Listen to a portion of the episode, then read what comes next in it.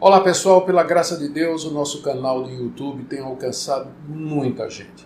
São mais de 40 milhões de visualizações e mais de 630 mil pessoas inscritas no nosso canal. O alcance é incalculável, mas ele pode ser bem maior se você que assiste esse vídeo, você assinar o nosso canal, você se inscrever nele e acionar o sininho ali para receber as notificações. Isso faz com que o YouTube divulgue mais os vídeos e convide mais pessoas para assistir. Você pode nos ajudar dessa maneira, ok? Se você escuta, ouve, se você recebe, é abençoado através do nosso canal, então faça isso. Se inscreva no canal, acione o sininho aí e participe diretamente desse ministério para o alcance de mais e mais pessoas, ok? Muito obrigado, grande abraço.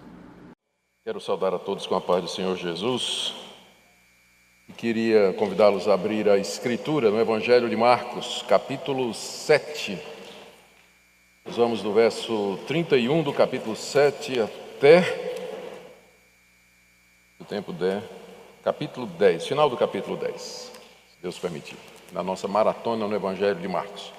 Antes de começar, eu preciso esclarecer duas coisas a respeito da palestra de ontem. Primeiro, quando eu falei Aquele assunto do aniversário, eu não estava falando nada contra você celebrar o aniversário seu e dos seus entes queridos na sua casa. Me referia apenas à questão da igreja, tá certo? A questão da igreja. Segunda coisa, aquela passagem lá, quando diz que Jesus considerou puros todos os alimentos, existe alguns manuscritos gregos muito antigos que acrescentam uma expressãozinha ectos, ectos ton carpon, que literalmente significa menos o fruto e pesquisas recentes indicam que Jesus se referia ao piqui. Certo? Então, ele, ele liberou todos os frutos, toda a comida, menos o piqui. E isso bate com a teoria de que a, a árvore proibida, o fruto proibido lá no Éden, era o piqui mesmo. Tá certo? Apenas para dar o quadro completo.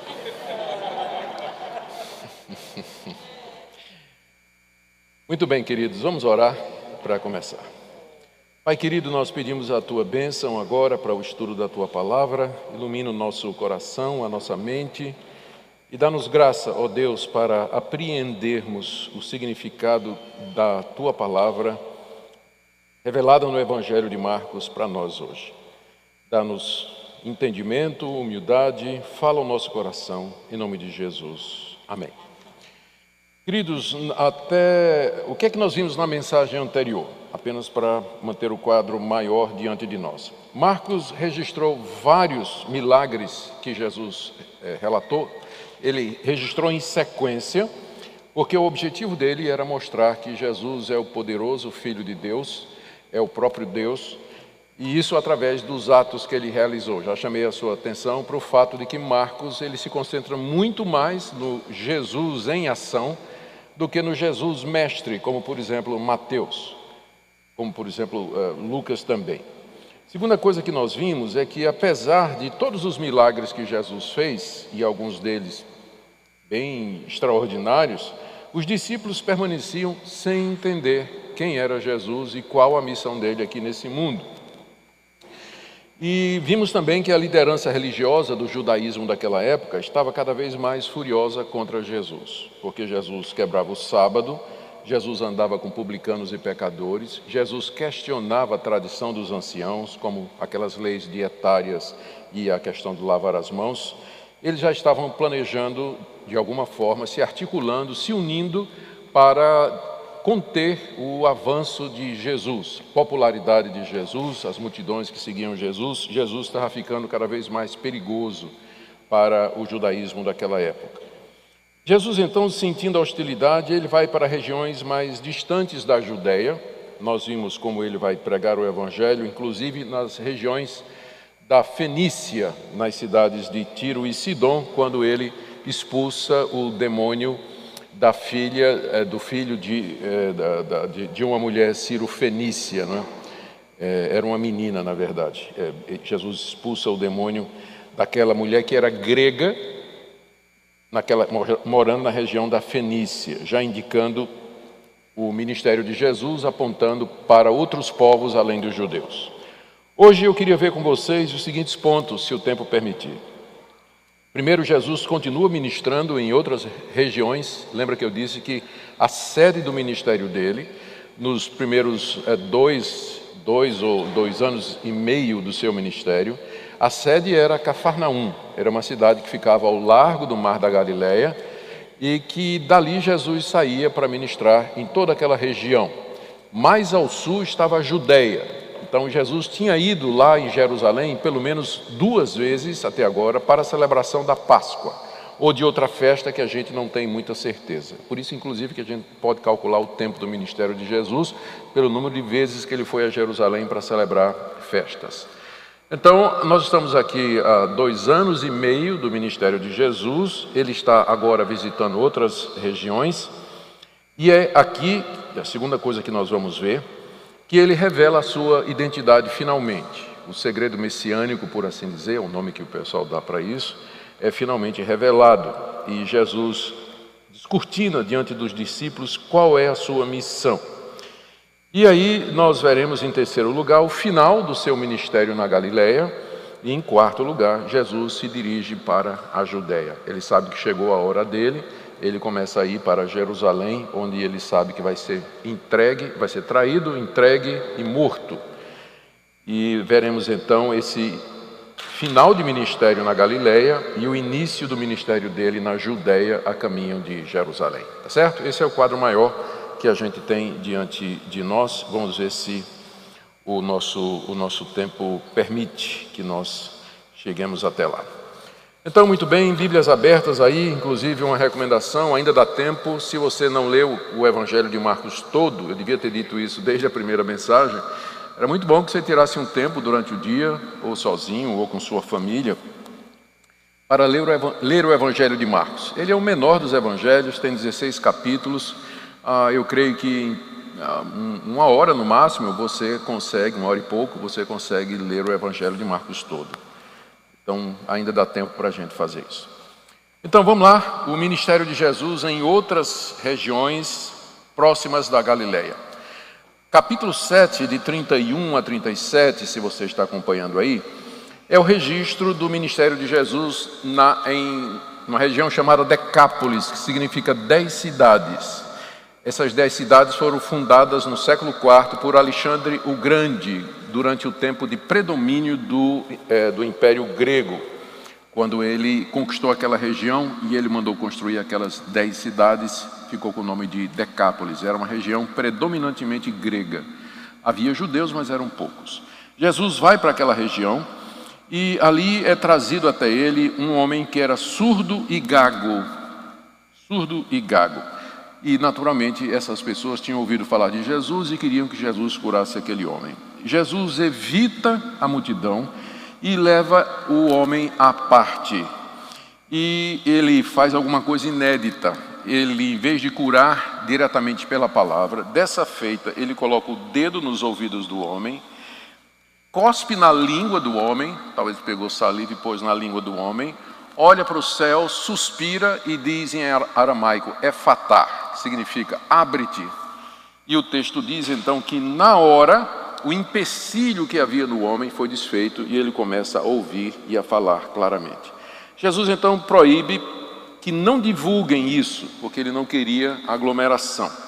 Mas o texto diz que uh, isso se espalhou rapidamente e as multidões, mais gente vinha a Jesus para ser curada das suas enfermidades. E a multidão diz: tudo ele faz muito bem, tudo ele faz muito bem era a aprovação daquela região de Decápolis.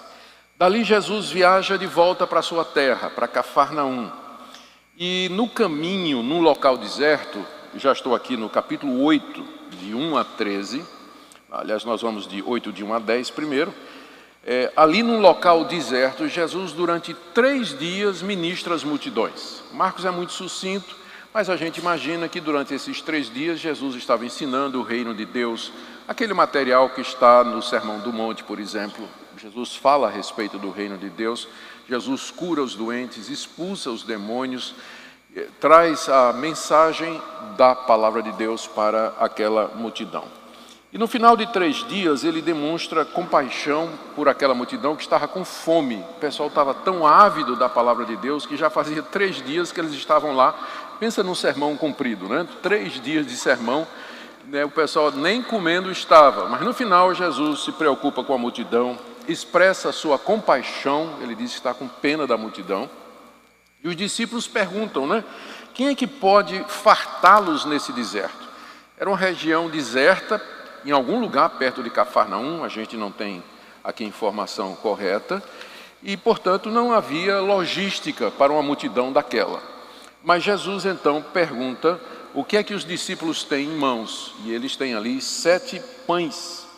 E Jesus então, mais uma vez, manda a multidão se aquietar, chama os discípulos, ele parte aqueles sete pães e sai distribuindo para os discípulos, os discípulos levam para a multidão, e sete pães alimentam Quatro mil homens, segundo o registro de Marcos, e depois eles ainda recolhem sete cestos de sobra. De maneira discreta, de maneira ah, impressionante, esse milagre acontece.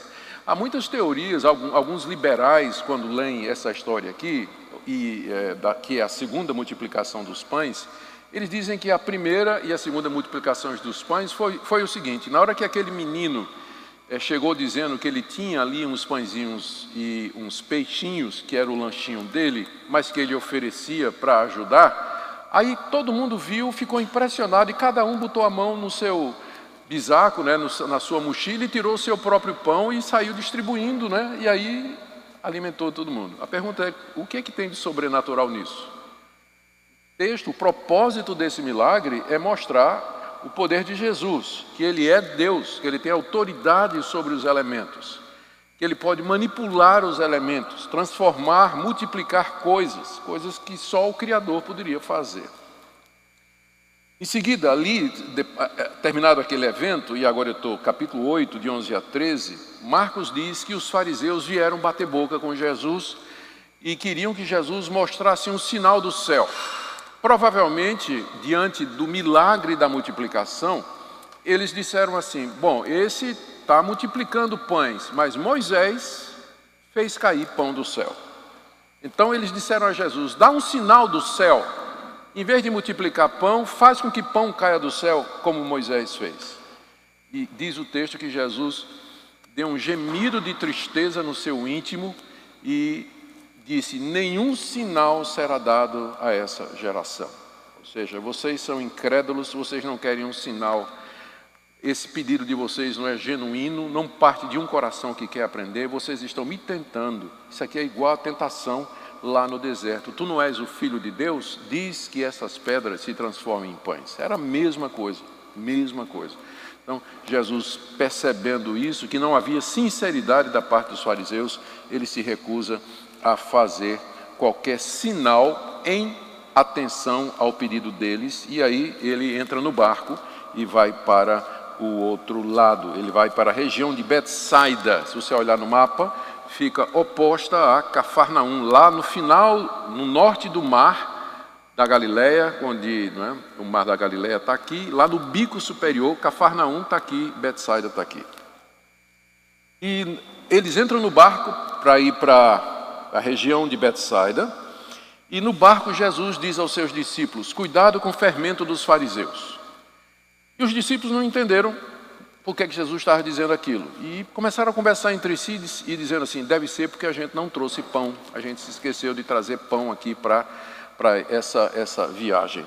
Aí Jesus diz para eles: será que vocês não entendem que eu não estou falando de pão? Quando faltou pão na, na, na, naquele evento Quantos eu alimentei multiplicando pão? E agora, quantos eu alimentei multiplicando pão? É claro que o que eu estou dizendo não se refere à falta de pão, porque eu posso multiplicar pães. Tinha um pão no barco. Eu posso multiplicar. Vocês não entenderam então? E aí os discípulos perceberam que Jesus se referia à hipocrisia dos. Quando Jesus disse cuidado com o fermento dos fariseus, Jesus estava se referindo cuidado com a hipocrisia dos fariseus. Mas Vejam como a falta de compreensão dos discípulos, eles acabaram de ver o milagre de Jesus, Mas no momento seguinte, eles não percebem a aplicação disso. Qual é o significado de Jesus poder multiplicar pães? Ele é Deus. Então, quando ele diz cuidado com o fermento dos fariseus, ele não está dizendo que pena que a gente não trouxe pão, porque ele tinha acabado de fazer pão sobrenaturalmente. A falta de compreensão sobre quem é Jesus leva tem efeitos drásticos na nossa vida prática e leva à falta de compreensão de outras coisas também referentes ao reino de Deus. Só então é que os discípulos perceberam que Jesus estava falando da hipocrisia dos fariseus, que era como fermento que leveda a massa, que se espalha Jesus diz: cuidado, não sejam como esses hipócritas religiosos que estão tentando, me tentando para provocar algum sinal, quando na verdade no seu coração eles não têm qualquer aceitação da minha pessoa. Chegando do outro lado, então, em Betsaida, Jesus desembarca e, eu, agora eu estou no verso 22 até o verso 26 do capítulo 8, Jesus desembarca e trazem um cego para Jesus. Um cego para que Jesus o curasse. Provavelmente, naturalmente devia ser um cego bem conhecido da cidade, né, porque há um movimento para que ele fosse, fosse curado. E Marcos nos diz que Jesus leva o homem para fora da aldeia, onde eles estavam, e Jesus cospe nos olhos do, do cego, impõe as mãos sobre ele e pergunta: Você está vendo alguma coisa?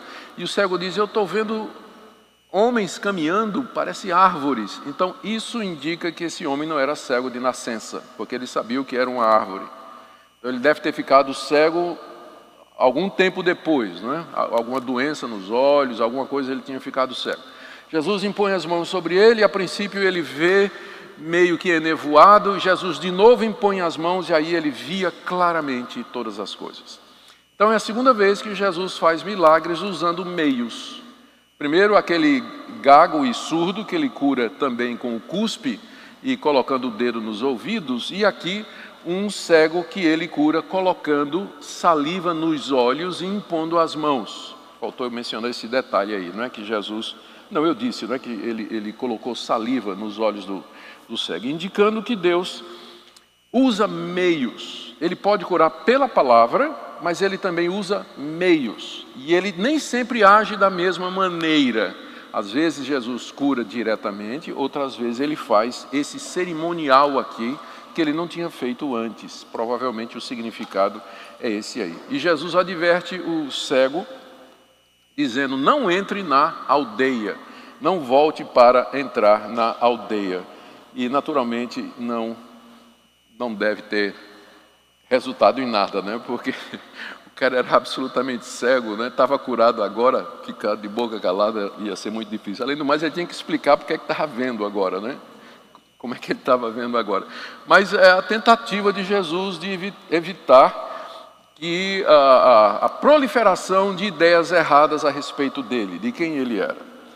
Daí Jesus vai para as cercanias da cidade de Cesareia de Filipe. Tudo isso está acontecendo do lado direito, se você olhar o mapa de Israel, isso está acontecendo do lado direito do Rio Jordão, onde você tem a região de Decápolis, você tem é, é, Betsaida, e mais um pouquinho para o norte você tem Cesareia de Filipe. Então Jesus está caminhando naquela região que é predominantemente gentílica. Com, havia judeus, mas eles eram poucos. Quando estavam andando naquela região, onde havia aldeias ao redor da cidade de Cesareia. Cesareia foi construída pelo rei Herodes Filipe em homenagem a César, por isso tá tem o nome de Cesareia. E era uma cidade predominantemente romana, sem muitos judeus. Quando estavam por ali, Jesus faz aquela pergunta para os discípulos: Quem as multidões dizem que eu sou? E os discípulos respondem: Que o Senhor é Elias, que o Senhor. Ah, vou ver o que é que Marcos pegou aqui, né, porque eles variam um pouco aqui. Os discípulos disseram João Batista, Elias ou algum dos profetas. É isso que a multidão fala a teu respeito, é isso que, que eles acham que o Senhor é. E Jesus então se, se dirige a Pedro e pergunta direta, se dirige aos discípulos e pergunta diretamente: Mas vocês, quem vocês dizem que eu sou? Esse é o grande momento do confronto. Esse é o grande momento em que Jesus confronta os discípulos com essa pergunta, que é a pergunta que está no ar desde o capítulo 1. Quem é esse homem? Quem é essa pessoa que tem esses poderes extraordinários, desafia a religião presente, anda com publicanos e pecadores, não se conforma ao padrão religioso da nossa época, mas expulsa demônios somente com Sua palavra? Quem é esse? E agora Jesus confronta os discípulos. Chegou a hora de Jesus confrontar os discípulos e perguntar: Quem vocês acham que eu sou? Vocês têm andado comigo quase três anos. Quem vocês acham que eu sou? E Pedro diz então: Tu és o Cristo. A palavra Cristo no grego significa ungido, que é a tradução do, da palavra Messias em hebraico, que tem o mesmo significado. Tu és o Cristo. E Mateus acrescenta que a resposta completa de Pedro foi: Tu és o Cristo, o Filho do Deus vivo. Filho do Deus vivo. Então Pedro já havia chegado a essa conclusão que Jesus não somente era o Messias, mas ele era o próprio Filho de Deus. Ele era o próprio Filho de Deus, do Deus Altíssimo, do Deus de Israel que estava ali presente entre eles. Jesus não era um profeta, não era um homem extraordinário, não era um homem ungido diferente dos outros, mas ele era o próprio Filho de Deus ali presente entre eles. E então Jesus diz aos discípulos, aqui estou no verso 30 do capítulo 8, que a ninguém dissessem tal coisa a seu respeito. Ele ainda quer manter o segredo da sua identidade para as multidões, para aquelas pessoas, para os líderes religiosos, mas agora, para os seus discípulos, ele confirma de fato a sua identidade, que ele é o Cristo, o Filho do Deus vivo. E em seguida ele revela o que a gente chama do segredo messiânico, que está aí do verso 31, eu queria até ler com vocês. Então começou a ensinar-lhes que era necessário que o filho do homem, era uma expressão que Jesus usava muito para se referir a si mesmo, e é que, e que é baseada no livro de Daniel, onde Daniel teve uma visão em que alguém, como filho do homem, se aproximava do ancião de dias e recebia o reino, o poder sobre todos os reinos dessa terra. É chamado do filho do homem porque ele é o representante da raça humana, como Adão foi lá no paraíso. Só que Adão caiu e a raça humana caiu com Adão. Mas agora o filho do homem, o filho, aquela promessa que Deus fez lá no jardim do Éden, virá um descendente da mulher que haverá de esmagar a cabeça da serpente. Então Jesus se apresenta como sendo esse. Ele é o filho do homem, aquele homem que viria para vencer o diabo, vencer o mal e implantar o reino de Deus. E ele diz aqui, no verso 31, Jesus começou a ensinar dizendo que era necessário que o filho do homem, ele, sofresse muitas coisas, fosse rejeitado pelos anciãos, pelos principais sacerdotes, pelos escribas, fosse morto e que depois de três dias ressuscitasse. Aqui está o segredo messiânico que não tinha sido dito até agora é que o Messias, ele viria primeiro para sofrer. Viria primeiramente para sofrer. Na visão dos judeus e dos discípulos, o Messias era aquela figura gloriosa, militarmente invencível, conquistador, que libertaria Israel dos seus inimigos. Mas agora eles ficam surpresos quando Jesus diz que ele vai para Jerusalém e vai sofrer muitas coisas, ele vai ser rejeitado pelos anciãos, os anciãos eram os líderes do sinédrio, que era a maior autoridade religiosa e civil dos judeus.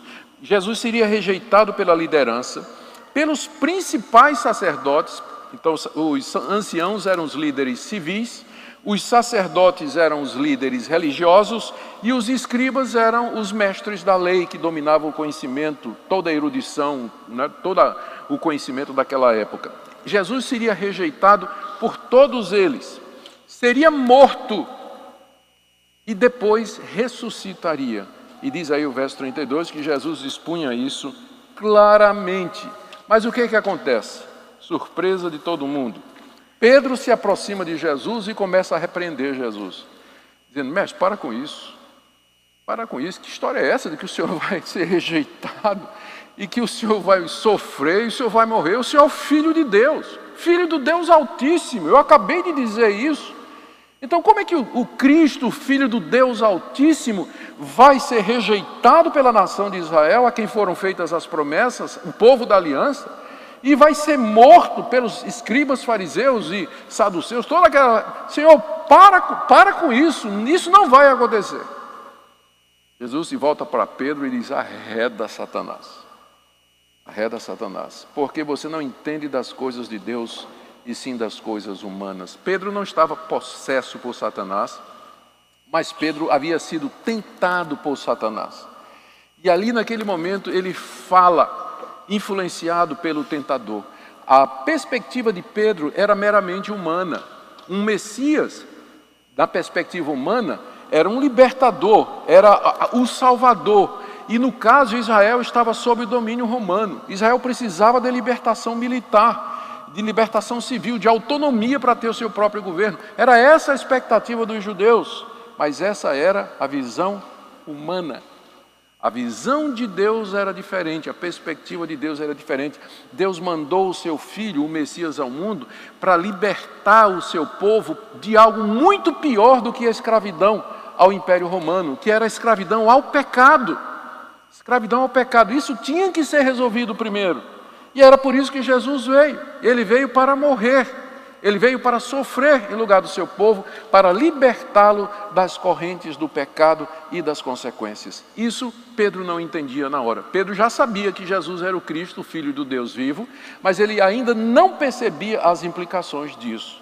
Por isso ele é repreendido em seguida. E Jesus, então, do verso 34 a 38, ele expõe agora o que é que significa segui-lo. O que é o custo do discipulado? O que é o reino que ele veio trazer? E eu queria também ler com vocês. Então, convocando a multidão e juntamente os seus discípulos, Jesus disse: Se alguém quer vir após mim, a si mesmo se negue, tome a sua cruz e siga-me. Quem quiser salvar a sua vida, vai perdê-la. E quem perder a vida por causa de mim, do Evangelho, vai salvá-la. Que aproveita o homem ganhar o mundo inteiro e perder a sua alma? Ou que daria um homem em troca de sua alma? Porque qualquer que nessa geração adúltera e pecadora se envergonhar de mim e das minhas palavras, também o filho do homem se envergonhará dele quando vier na glória de seu Pai com os seus santos anjos. Jesus agora se vira para a multidão e os seus discípulos, dizendo: Vocês estão me seguindo, vocês se consideram meus seguidores, mas agora eu vou dizer a vocês o preço disso. Se algum de vocês quer me seguir, negue-se a si mesmo, tome a sua cruz, como eu vou fazer, e me siga. Se você quer ser meu discípulo, você vai seguir o caminho que eu vou seguir. Negar-se a si mesmo, renunciar à sua autonomia, reconhecer o seu pecado, renunciar ao seu esforço de ganhar o reino de Deus mediante méritos, mediante obras, mediante cumprimento das leis, como os fariseus ensinam vocês têm que renunciar a essa religião de vocês, esse judaísmo falso, que é uma deturpação do Antigo Testamento que Deus deu a Moisés. E vocês têm que me seguir no caminho da cruz. Esse é o caminho, não é o caminho da glória. Claramente, Jesus ensina a teologia da cruz e não a teologia da glória.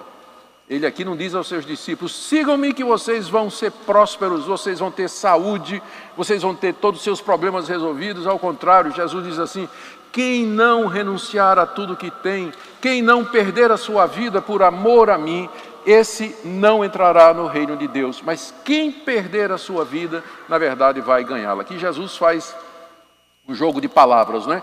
Quem perder a sua vida vai ganhá-la. Ou seja, perder a vida significa renunciar a tudo, a si mesmo, inclusive, por amor de Cristo, e vai ganhar algo muito melhor que é a vida eterna, a vida no reino de Deus. Quem se envergonhar de mim, Jesus disse, quem se envergonhar de me seguir agora, porque esse vai ser o caminho. Até agora aquelas multidões estavam seguindo, Jesus é o Messias, o glorioso uh, Salvador e tudo mais, uh, profeta, todo mundo estava seguindo pensando na glória. Jesus disse: a verdade a meu respeito é essa. Agora, quem se tiver vergonha de mim, eu quando vier na minha glória, e aqui Jesus já diz que não vai ser agora que ele virá. Mas ele aponta para uma data futura, quando ele diz: Quando eu vier em glória com os anjos no reino do meu Pai, eu receberei vocês, menos aqueles que tiverem vergonha de mim agora. Quem me confessar diante dos homens, eu vou confessá-lo diante do meu Pai que está nos céus, mas quem me negar será negado também. E aí ele faz uma declaração. Eu digo a vocês que tem gente aqui que não vai morrer antes de ver o reino de Deus chegando com glória. Alguns, tem gente aqui que não vai morrer antes de ver a minha glória, a minha glória quando eu vier com poder e autoridade. A partir aqui do capítulo, isso é capítulo 9, verso 1. A partir daqui, uh, nós temos a narrativa de três eventos que aconteceram no chamado Monte da Transfiguração, que é provavelmente o Monte Hebron. Esses três eventos todos continuam apontando para quem é Jesus. Diz o texto aí que seis dias depois que Jesus revela a sua identidade e que ele então fez aquela afirmação que tinha gente ali que não ia morrer antes de ver o reino de Deus chegando com o poder, ele toma os seus discípulos mais próximos, que são Pedro, Tiago e João, e levou sozinhos para o alto de um monte que alguns acham que é o Monte Hebron. E diante dos discípulos, Jesus foi transfigurado. Os discípulos estavam olhando, estavam no alto do monte, e de repente Jesus começa a brilhar. As suas vestes brilham, o seu rosto brilha mais do que o sol. As vestes ficam brancas, brancas completamente.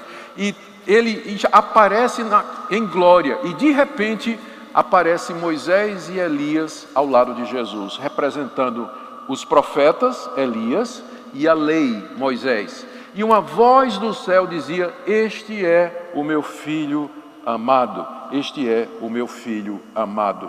E aqui, e Marcos diz aqui que a voz ainda disse: Ouçam o que ele tem a dizer. Ouçam o que ele tem a dizer.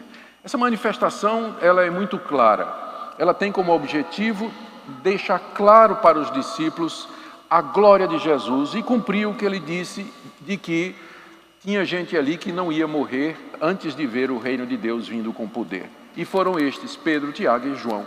Eles tiveram um vislumbre do que Jesus, como Jesus viria em glória.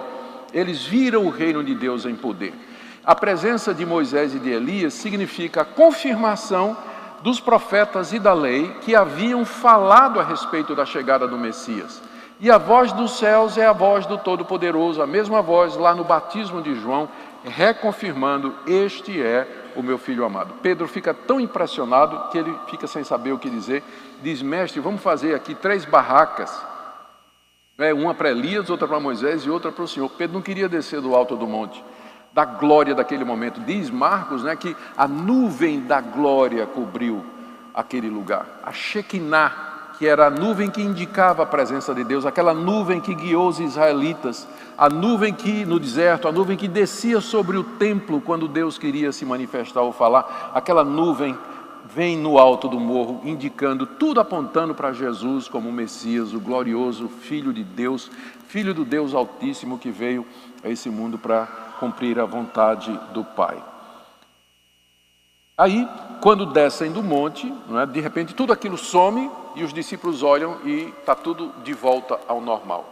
Quando eles descem do monte, e aqui é o segundo ponto, né? Está aqui do verso 9 até o verso 13, eles perguntam a Jesus. Jesus diz, pede para eles guardarem sigilo, eles não falarem sobre aquilo que eles tinham visto.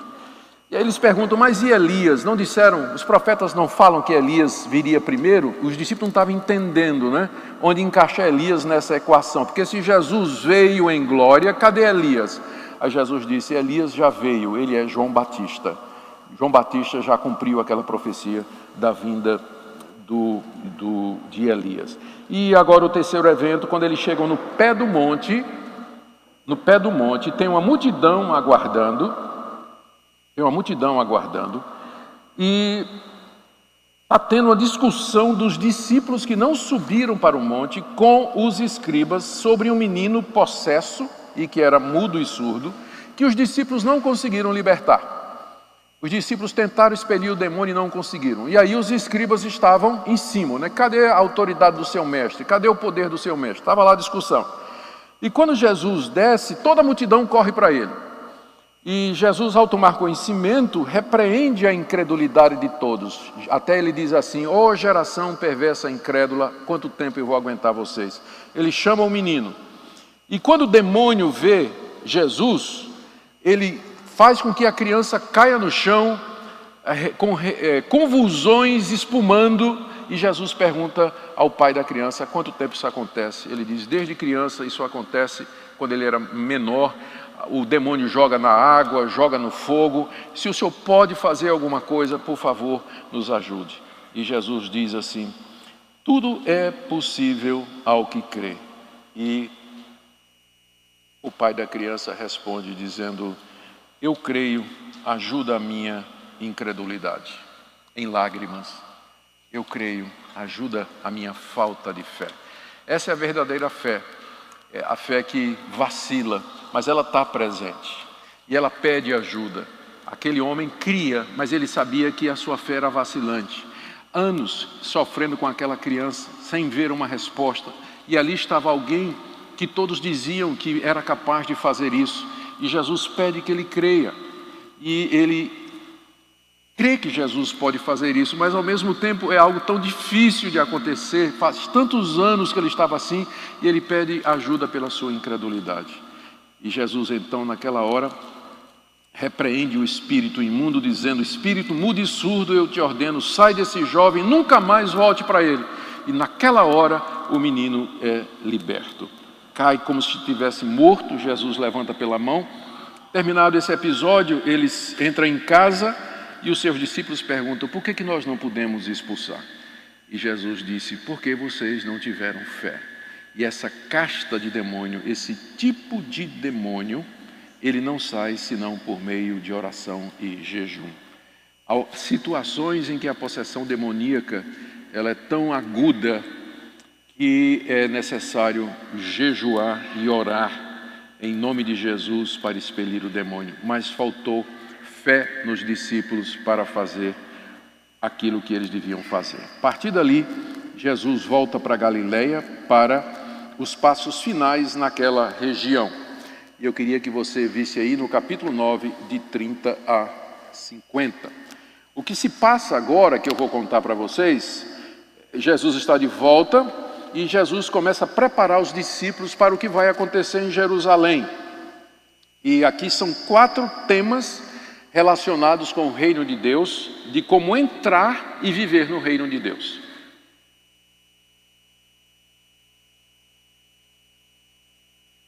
Vamos lá. Quando eles descem do Monte Hebron e vão para a região da Galileia, Jesus mais outra vez fala sobre sua morte e ressurreição. Segunda vez, está aí do verso 30 ao verso 32. Jesus diz a eles o seguinte: O filho do homem será entregue nas mãos dos homens e o matarão, mas de, três dias depois da sua morte ressuscitará. Jesus repete aquilo que tinha dito. Diz o texto aqui que os discípulos não entenderam e ficavam com medo de perguntar a Jesus, porque eles já estavam começando a dizer: deve estar acontecendo alguma coisa, porque o mestre está o tempo todo falando e dizendo coisas que a gente não entende e a gente não percebe. Ah, eles estavam com receio de perguntar a Jesus o que é que significava aquilo que Jesus estava dizendo. Eles estavam perplexos não é, com esse anúncio de que Jesus haveria de morrer. Isso não batia com a visão que os discípulos tinham. Jesus então os prepara para esse evento de que ele vai morrer. E pela primeira vez ele diz que a ressurreição será ao terceiro dia. O segundo evento é quando eles chegam em Cafarnaum, que era a cidade sede, e Jesus pergunta para os discípulos, depois que entram na, em casa, o que é que vocês iam discutindo no caminho? Por incrível que pareça, gente, só para mostrar o quanto os discípulos não tinham entendido a teologia da cruz, eles estavam discutindo qual deles era o maior no reino de Deus. Quem de nós é o maior?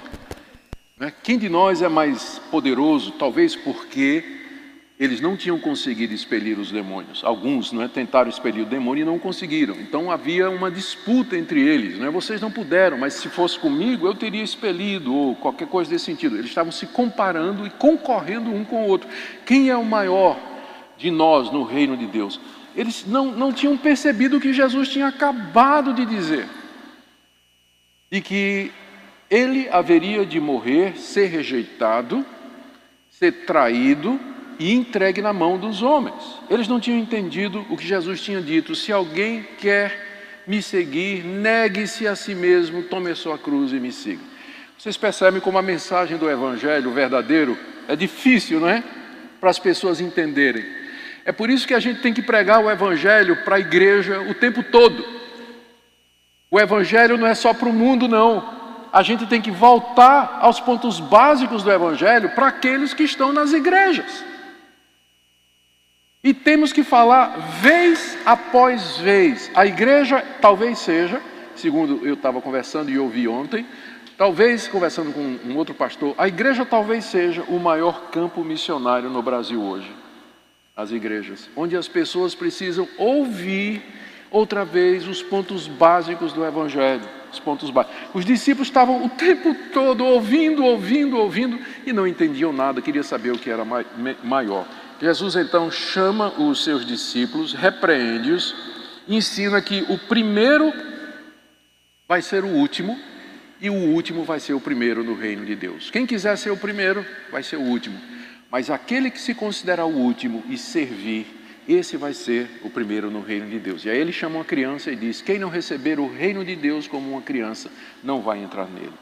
Uma criança, ela teria essa atitude que Jesus traz aqui, de humildade, de dependência, de descansar nos braços da mãe, há toda uma série de características de uma criança que se assemelha às características daquele que vai entrar no reino de Deus e que certamente não era o modelo que os discípulos estavam seguindo. Logo após, já são duas coisas a respeito do reino de Deus.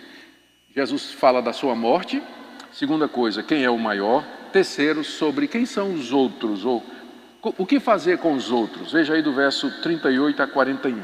O ministério de Jesus de expelir demônios devia ter encorajado o surgimento de muitos exorcistas naquela região, expelindo demônios em nome de Jesus, ou tentando expelir demônios em nome de Jesus.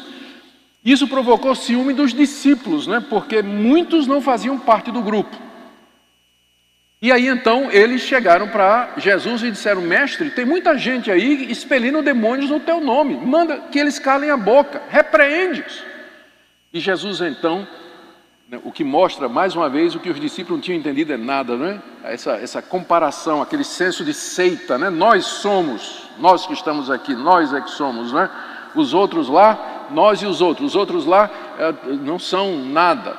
E eles Querem que Jesus mande calar a boca daqueles. Jesus, Jesus então, resposta de Jesus, visa corrigir os ciúmes e o zelo fanático dos discípulos.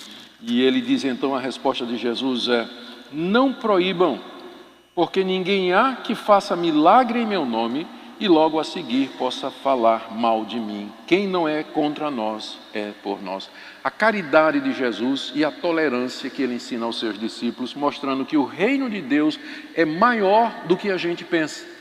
E que Deus tem os seus servos e os seus eleitos, além da nossa seita, nosso grupinho particular. Jesus quer abrir a mente dos discípulos, aquela mente sectarista que era fruto do judaísmo daquela época, dizendo então que Deus trabalha mesmo através de pessoas que não seguem exatamente conosco. E ele diz que todo ato de caridade para com os discípulos de Cristo será recompensado. Está aí no verso 41, aquela frase sobre o copo de água fria: quem der para um servo de Jesus não vai perder o seu galardão. E aí, do verso 42 a 50, mais um ensinamento sobre o reino de Deus. Jesus está. Veja que todos esses ensinamentos aqui eles visam humilhar a natureza humana, quebrantar, trazer ao arrependimento e falar da necessidade de confiança em Cristo e humildade para entrar no reino de Deus. Quando ele anuncia sua morte e ressurreição, quando ele fala quem é o maior do reino de Deus, quando ele diz que tem outros, que não é somente a gente, né, que Deus vai chamar para entrar no seu reino. E agora, mais uma vez, Jesus fala do reino de Deus a respeito dos tropeços, 42 a 50. Ele diz assim: Quem fizer tropeçar um desses pequeninos crentes, melhor fora que pendurasse ao pescoço uma grande pedra de moinho e que fosse lançado ao mar. Jesus está falando aqui dos escândalos, ele está dizendo para os discípulos né, que queriam calar a boca de todo, todo mundo que não andasse. Jesus Cristo disse assim: Olha, se a gente fizer tropeçar um desses pequeninos crentes que crê em mim, era melhor a gente ser jogado no mar com a pedra atada no pescoço. E aí isso dá ensejo para que Jesus traga alguns ensinamentos difíceis. Ele disse: se tua mão faz tropeçar, corta. Se o teu olho te faz tropeçar, arranca. Se o teu pé te faz tropeçar, corta. Quando ele fala tropeçar, é se, e se referindo aos membros do corpo, é se tem alguma coisa em mim que me faz cair em pecado e com isso levar outros a pecar, esses pequeninos crentes que existem dentro de mim, eu devo tomar todas as medidas, as mais radicais possíveis, para evitar que isso aconteça. E aí, figuradamente, né, ele diz: olha, se a causa do meu pecado é o meu olho, aquilo que eu vejo, eu tenho que arrancar o meu olho. Porque é melhor eu entrar no céu cego do que, palavras de Jesus, ir para o inferno, para o fogo inextinguível, o fogo que não se apaga. Jesus foi a pessoa que mais falou sobre inferno no Novo Testamento, está na Bíblia toda. Se você fizer o estudo, você vai ver. Jesus foi quem mais falou sobre o inferno, como sendo esse local de sofrimento eterno, semelhante a uma grande fornalha onde o fogo nunca apaga. E ele diz que nós devemos tomar essas medidas radicais contra o pecado, porque o inferno é tão terrível que é melhor você arrancar o seu olho e entrar cego no reino de Deus do que você ter dois olhos e você ir no final da sua vida para o inferno de fogo Agora vamos. O que é que a gente pergunta, pergunta aqui? O que é que a gente pode aprender com isso tudo aqui? Vamos fazer um breve resumo, porque agora Jesus termina o seu ministério na Galiléia e ele entra na Judéia, caminho de Jerusalém. Aqui a gente viu, ah, nesses episódios que nós comentamos, que Jesus está mais e mais concentrado em discipular os doze apóstolos, porque seriam eles que dariam continuidade à missão. Ele sabe que vai morrer. Quem vai continuar então o que Jesus começou a fazer? Quem vai ensinar sobre o reino de Deus? Quem é que vai expelir demônios, curar doentes?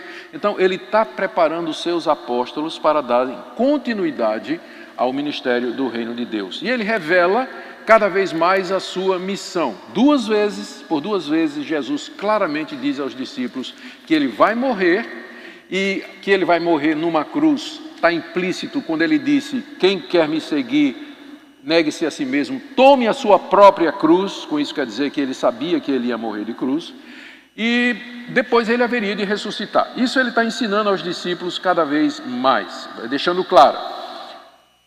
Embora os discípulos continuassem sem entender, tomando aquelas decisões, né, tomando aquelas atitudes de mandar calar a boca dos outros, querer ser o maior, fazer comparação, sem entender o que Jesus estava falando, com medo de perguntar a Jesus, e embora os escribas e fariseus não apareçam aqui, a não ser naquele episódio do menino ao pé do monte, eles estão tramando a maneira como eles vão matar Jesus. É o que nós vamos, eles vão reaparecer logo em seguida. Então, após esses eventos, Jesus começa a dirigir. Veja o que ele fez. Você olha lá no mapa de Israel, tem o Mar Vermelho aqui. Jesus estava no meu lado direito, né, o seu esquerdo, mas no, é, é, o meu direito e esquerdo de vocês. É, Jesus está ministrando naquela região de Decápolis, ele sobe para Cesareia, depois ele vai para Cafarnaum e agora ele se dirige para o sul, onde está Jerusalém. Judéia é o nome daquela região onde fica Jerusalém, Belém, Emaús, Betfagé, que era o centro de maior concentração do judaísmo farisaico. Jesus se dirige intencionalmente para a cova dos leões, em outras palavras. Ele faz algumas incursões ainda do outro lado do Jordão, na região chamada de Pérea, e, mas ele vai mais e mais se aproximando de Jerusalém, porque é ali que o plano do Pai vai se consumar. Ele, vai, ele sabe que deve ir para Jerusalém, porque é ali que ele vai morrer. Vejamos então os principais eventos desse ministério na Judéia, antes de Jesus entrar triunfante em Jerusalém, né, montado no jumentinho. Quais são os principais eventos que aconteceram aí? E aí nós estamos no capítulo 10. Queria que você abrisse sua Bíblia e vá seguindo, nós temos ainda alguns 18 minutos pela frente. Não vai dar tempo. Ah, falando muito hoje, eu comecei falando mal do Piqui, deu nisso aí, né? Podia ter aproveitado aquele tempo para adiantar aqui o mas era necessário, eu tinha que fazer isso. Lavar a alma, porque ontem não é, fui confrontado quando entrei no restaurante, tinha lá aquele negócio de piqui. Então eu precisava desabafar, me perdoem. Vamos lá, gente. A caminho, a caminho de Jerusalém, saindo da Galileia, entrando na Judéia, as multidões seguem Jesus, capítulo 10, de 1 a 12. E os fariseus outra vez se aproximam de Jesus para testar Jesus. E dessa feita, o assunto é divórcio. Havia uma polêmica entre os judeus a respeito das causas possíveis de divórcio e novo casamento. Havia uma linha que seguia a interpretação do Rabi Shammai, que era mais conservador, que dizia que o homem não pode divorciar-se da sua mulher por nenhum motivo, a não ser motivo de adultério. E outra linha seguia a interpretação do Rabi Hillel, que era mais flexível e dizia que qualquer causa era suficiente para o homem abandonar sua mulher. A disputa toda era a respeito da interpretação de Deuteronômio 24, de 1 a 4, quando Moisés diz que é, se alguém der carta de divórcio à sua mulher, e essa mulher foi casar com outro, e depois casar com outro, e depois casar com outro, ela não pode voltar para o seu primeiro marido. Então está pressuposto que pode dar carta de divórcio. A, a questão é porque lá em Deuteronômio, Moisés diz se alguém achar uma coisa indigna, vergonhosa na sua mulher, o que era essa coisa vergonhosa? Chamai dizia adultério. Mas Iléu dizia, pode ser até queimar o arroz na panela. Né? Se a mulher não fizer o serviço direito, o homem pode demiti-la né, demiti né, por qualquer, qualquer motivo. E essa era a discussão que havia. E então os fariseus trazem essa questão para Jesus para testar Jesus, porque qualquer resposta que Jesus desse iria colocá-lo em oposição, iria despertar a diversidade dos grupos diferentes que seriam atingidos pela resposta de Jesus. A resposta de Jesus é uma interpretação conservadora. Ele diz: o que é que, o que, é que a palavra de Deus diz aí? E aí os fariseus dizem: não, Moisés disse que podia dar carta de divórcio e, e despedir a mulher, mas Jesus disse: Mas não foi sempre assim. Isso é por causa da dureza de coração que Moisés permitiu isso aqui. Porque lá no princípio, Deus criou homem e mulher, uniu e disse: serão os dois uma só carne. Logo, o que Deus uniu, o homem não separe. E aí, em particular, ele disse aos seus discípulos que estavam curiosos a respeito disso: ele disse, se um homem deixar sua mulher e casar com outra, comete adultério. E quem casar com a repudiada, comete adultério também. O Evangelho de Mateus, quando relata esse episódio, introduz o que a gente chama da cláusula mateana, porque só tem em Mateus.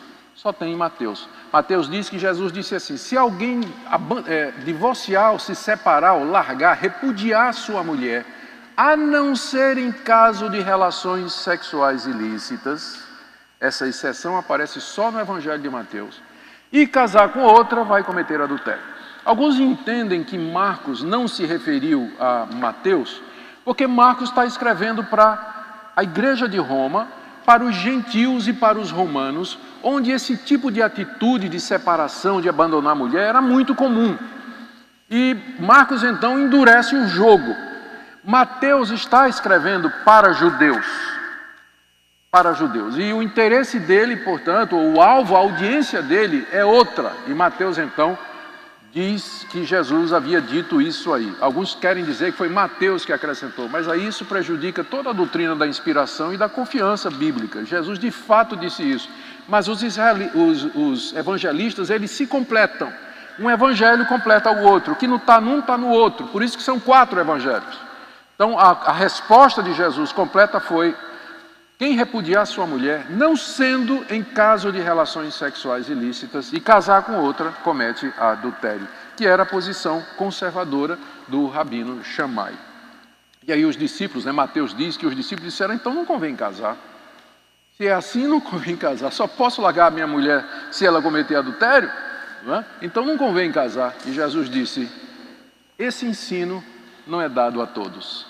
Porque tem alguns que são aptos para o casamento, tem gente que nasce eunuco, quer dizer, que sem, vai, vai nascer com o dom do celibato, nunca vai casar, e tem alguns que se fizeram solteiros por causa do reino de Deus. É o caso do próprio Jesus, não é? que nunca casou, o caso do apóstolo, apóstolo Paulo, que também não era casado. Então Jesus com isso disse que o casamento não é para todos, o casamento é um dom, é uma dádiva de Deus e que se casar é até que a morte os separe. E se tiver adultério, não é necessário, não é obrigado a separação existe possibilidade de reconciliação, de reconstrução do casamento. Só pela dureza do coração é que o divórcio seria permitido. Foi isso que Jesus falou. O segundo ensino dele, a caminho, já entrando na região da Judéia, foi sobre as crianças. Verso 13 a 16, episódio bem conhecido: crianças são trazidas pelos pais para que Jesus abençoasse, os discípulos não querem deixar, parece que os discípulos queriam controlar Jesus o tempo todo, não é? Dizendo o que pode e o que não pode. Jesus então repreende os discípulos, abençoa as crianças, dizendo que tem que ser como uma criança para entrar no reino de Deus, em contraste com os perversos e incrédulos fariseus. Terceiro episódio é do homem rico, que é bastante conhecido também, capítulo 10, de 17 a 31. A gente, Marcos apenas diz, aqui no verso 17, que um homem correu ao seu encontro, ajoelhou-se e perguntou: Bom mestre, o que farei para herdar a vida eterna? Mas Lucas nos diz que ele era um homem de destaque e Mateus acrescenta que ele era jovem. É por isso que o nome dele é o jovem rico, né? porque os três evangelhos dão um quadro completo. Mateus diz apenas que era um homem. Um homem chegou perto de Jesus, se ajoelhou e disse: Bom mestre, o que é que eu faço para herdar a vida eterna? E Jesus já pergunta assim: O que é que você me chama de bom? Só tem um bom que é Deus. Mais uma vez a questão de identidade, não é? O que, que você está me chamando de bom? Você sabe que bom só tem um que é Deus. Você acredita que eu sou Deus? para você me chamar de bom? Está implícito aí. E aí Jesus dá resposta para aquele jovem dizendo: Olha, guarda os mandamentos. Você não quer entrar no reino de Deus? Observe os mandamentos. Guarde toda a lei de Deus e você vai entrar no reino de Deus. E o moço diz: Mas mestre, eu tenho feito isso desde a minha mocidade. Eu sou um judeu praticante. É claro que na visão dele, guardar os mandamentos era guardar os mandamentos externamente. Ele nunca tinha adulterado, ele nunca tinha roubado, ele sempre, é, é, ele nunca tinha assim abandonado pai e mãe, ah, ele nunca tinha ido contra as autoridades que estavam na vida dele. Era essa observância externa dos mandamentos que predominava na religião daquela época. E Jesus então vai direto lá dentro do mandamento que ele não guardava, que era o último mandamento, dizendo assim: Ok, tudo bem, então você venda tudo que você tem, só falta uma coisa para você. Venda tudo que você tem, dê aos pobres e me siga. Com isso, Jesus tocou no décimo mandamento: não cobiçarás. Aquele homem era rico, tinha muitas propriedades e o seu Deus era o dinheiro. Na verdade, o mandamento que ele estava quebrando aqui é o primeiro mandamento: não terás outros deuses diante de mim. O ídolo daquele homem era a sua riqueza.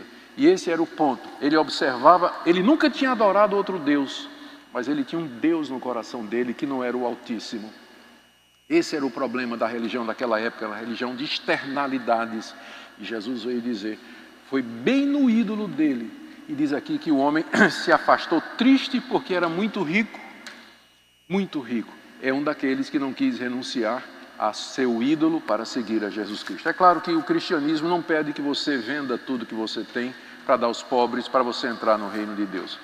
Mas o cristianismo pede isso a você se o seu ídolo é o dinheiro. Pessoas que têm posses, pessoas que têm propriedades, a melhor maneira de você destronar esse ídolo é você dar, é você ser generoso, abrir mão. Porque quem tem esse ídolo no coração, ele é assim, ó. Ele é assim. Ele, ele, ele se agarra ao seu ídolo, ele não quer soltar o seu ídolo. Mas ele tem que fazer como Zaqueu. Ali está a prova do verdadeiro judeu convertido. Quando Zaqueu se converteu, episódio que Marcos não, não, não trata aqui, mas Lucas fala. Ele disse: Eu dou aos pobres metade do meu, dos meus bens, e se eu roubei alguém, eu devolvo duas vezes mais. Provando que realmente houve conversão. Aquele moço adorava o, o, os seus bens e, portanto, ele não podia entrar no reino de Deus. E aí os discípulos, né, os discípulos ficam assim preocupados e perguntam: então quem é que pode ser salvo? Quando Jesus disse: quão dificilmente entrará um rico no reino de Deus.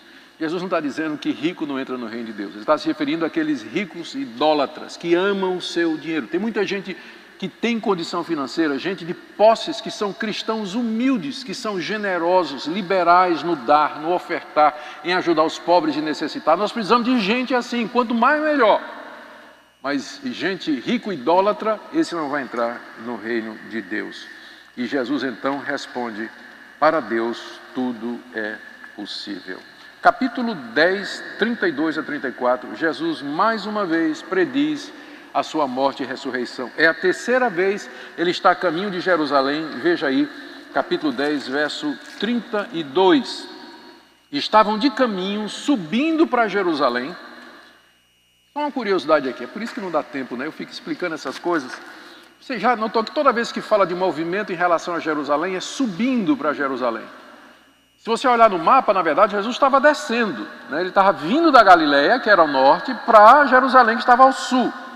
Mas que na geografia dos judeus, o ponto mais alto, o ponto central, onde tudo convergia, era o templo em Jerusalém. Então, toda vez que alguém ia para Jerusalém, ele subia para Jerusalém. E quando saía de Jerusalém, ele descia de Jerusalém, por conta dessa visão religiosa, geográfica é, geopolítica dos judeus de que Jerusalém era o centro da terra, era o centro do mundo e estava na região mais alta. Jerusalém, de fato, estava em, em um monte, né, o Monte Sião, que inclusive era cercado de montes mais altos ainda, uma espécie de é, um, um, um, monte tipo vale, né, onde as montanhas protegiam. E não era naturalmente um lugar mais alto, mas para o judeu era, por isso sempre fala, subindo para Jerusalém.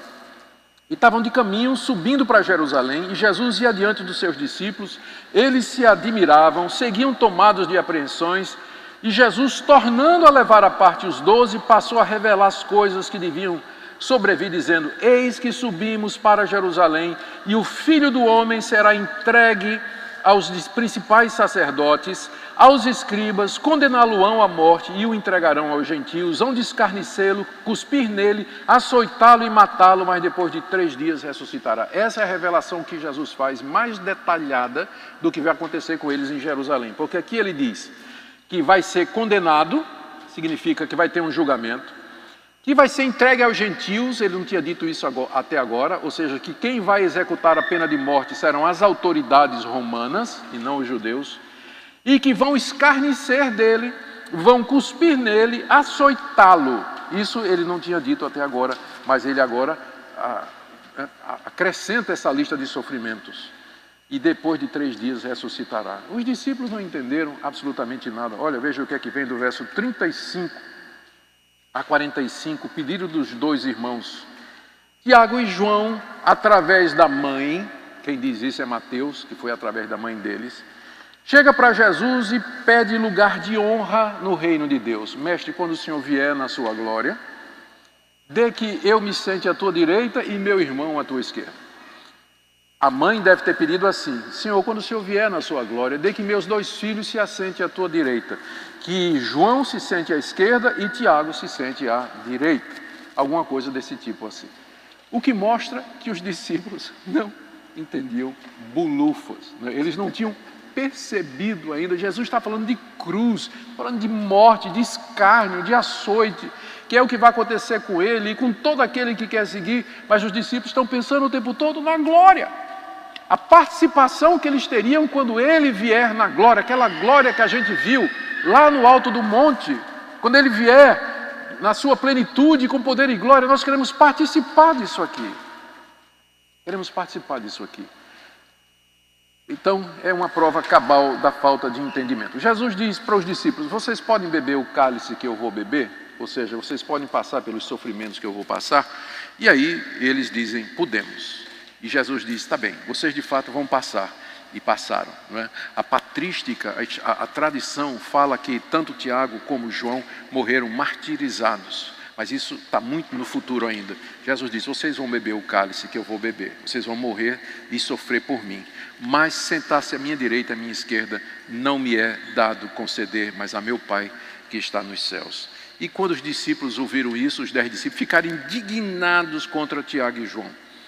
E Jesus disse: No reino de Deus é assim: quem quiser ser grande, seja o que sirva, e quem quiser ser o primeiro entre vós será o último.